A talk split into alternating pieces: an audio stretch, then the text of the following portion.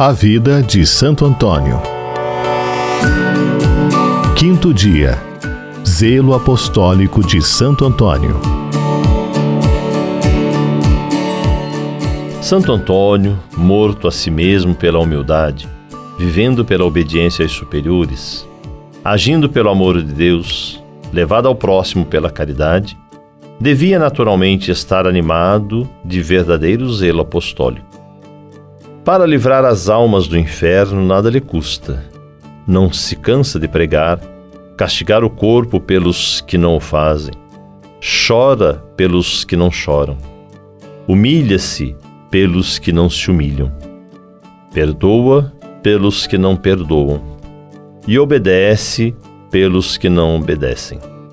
Seus amigos são os fracos e os aflitos. Cheio de bondade para com os humildes, é entretanto sem piedade para com os orgulhosos. Como o Divino Mestre, ameaça-os com a cólera divina. A exemplo do seráfico pai São Francisco, quer com os maiores sacrifícios ganhar almas, muitas almas para Deus.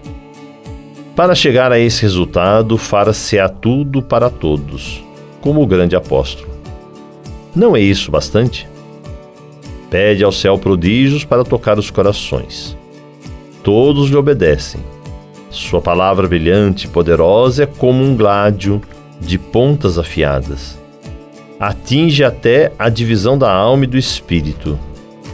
Sua caridade tornou-se também útil a todos quem poderia contar quantos pecadores lhe devem a salvação? E em quantos corações acendeu as chamas do amor divino? Não é sem razão que a piedade dos povos chama Santo Antônio do homem apostólico. Ó grande Santo Antônio, vós que esquecesses a vós para só pensar nos interesses dos outros Compenetrado do preço da alma, daríeis vossa vida para ganhá-la a Deus. Não contente de fazer ouvir a palavra divina, ofereceis diariamente pelos pecadores o sacrifício de vós mesmo pela mortificação e penitência.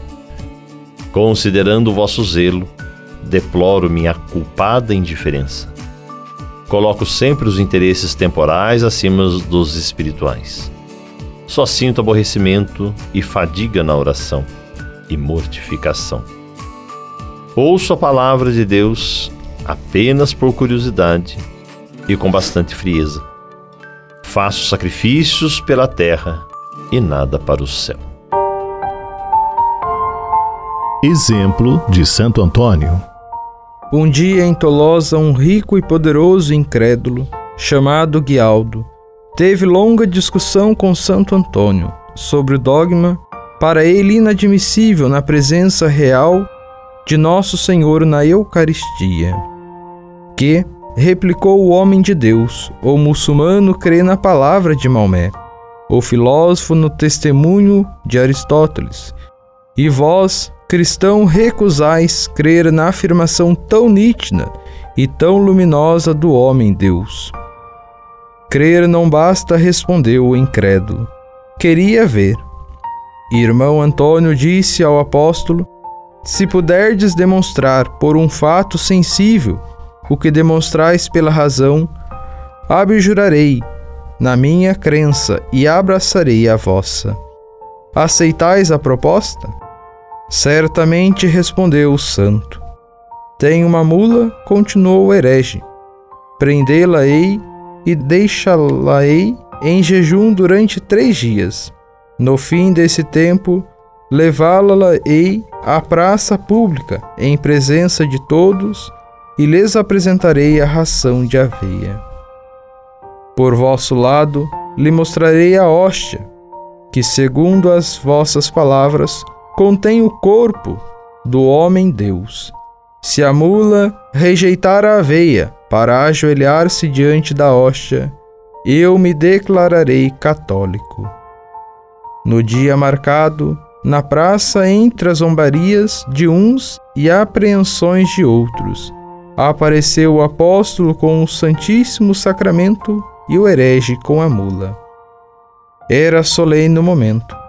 Antônio impôs silêncio e, virando-se para o animal, lhe disse: Em nome de teu Criador, que trago embora indigno em minhas mãos, conjuro-te e ordeno-te, ó ser tão desprovido da razão, a vir imediatamente prostrar-te diante dele, para que os hereges reconheçam, por esse ato, que toda a criação está sujeita ao Cordeiro que se emola sobre os nossos altares. Ao mesmo tempo, ofereceram à mula o que reclamavam seu estômago, e ela, dócil à voz do taumaturgo, sem tocar na veia, avança, dobra os joelhos diante do Santíssimo Sacramento, em atitude de adoração. A vitória do santo foi completa. O herege confessou lealmente suas faltas e, fiel à palavra que empenhara, abjurou publicamente seus erros. Máxima de Santo Antônio. Embora Deus seja paciente porque é bom, pune, entretanto, porque é justo.